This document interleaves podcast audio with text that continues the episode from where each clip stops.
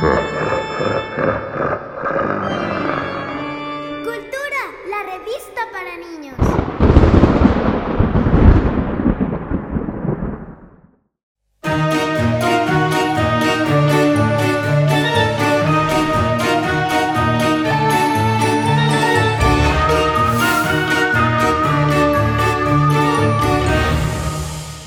Hola, hola amigos y amigas de cultura. Mi nombre es Juliana Díaz Baldoqui y soy escritora y mamá de una brujita y de un pequeño fantasma. Con ellos paso mucho tiempo caminando por el bosque buscando arañas, petaquitas, caracoles, cuervos y búhos, entre otras criaturas maravillosas.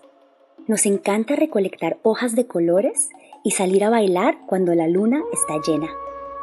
Hoy voy a contarles sobre un personaje muy especial que encontrarán en el octavo número de la revista Cultura de Halloween, el esqueleto bailarín. Yo escribí este poema y espero que les guste y que quizás los asuste un poquito nada más. El esqueleto bailarín. El esqueleto Miguel era un gran bailarín. Siempre llevaba sombrero y un elegante corbatín.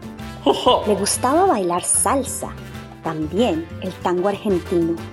Le gustaban las rancheras y el vals por ser tan fino. Miguel tenía el ritmo que no tenía nadie más. ¿Bailamos? El clic-clac de sus huesos siempre iba al compás. Se la pasaba de fiesta en fiesta, siempre era el centro de atención, hasta que la bruja mayor le propuso que comenzara su propia función.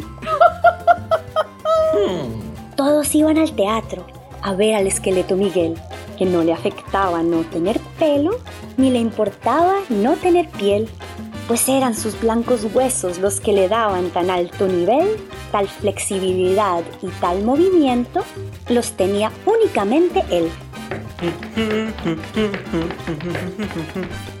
Cuidaba mucho su cráneo, que mantenía bien lustrado. Con un trapo lo frotaba y siempre quedaba bien brillado. A la audiencia le encantaba cuando zafaba el cráneo de su lugar, lo pasaba de una mano a otra y sobre un dedo lo hacía girar.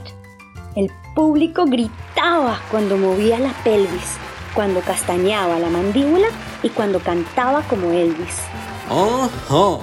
Pero una noche de presentación sucedió algo inesperado. Pues luego de hacer sus piruetas y de bambolear tibias de lado a lado, el esqueleto Miguel zafó su cráneo y lo pasaba de mano en mano, no calculó el movimiento preciso y el cráneo rebotó sobre el piano, terminando en las filudas garras de la bruja de los gusanos. El público quedó quieto. La bruja echó una carcajada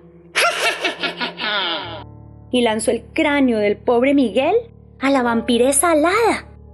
Miguel se sintió solo, perdido y confundido, con las burlas del público que hacían más y más ruido.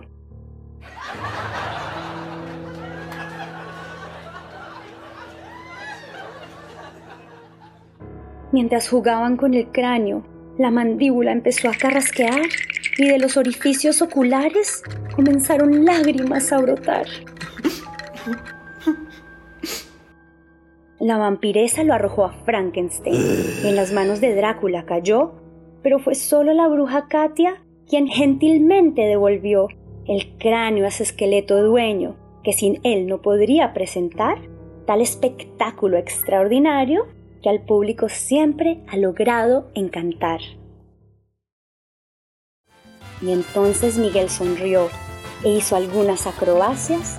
Con una venia y en una rodilla, a la bruja Katia le dio las gracias.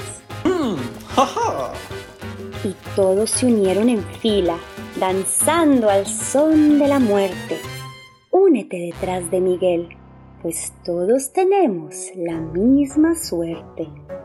Espero que no le cuentes a nadie este misterioso secreto sobre el show de las danzas macabras de nuestro amigo el esqueleto.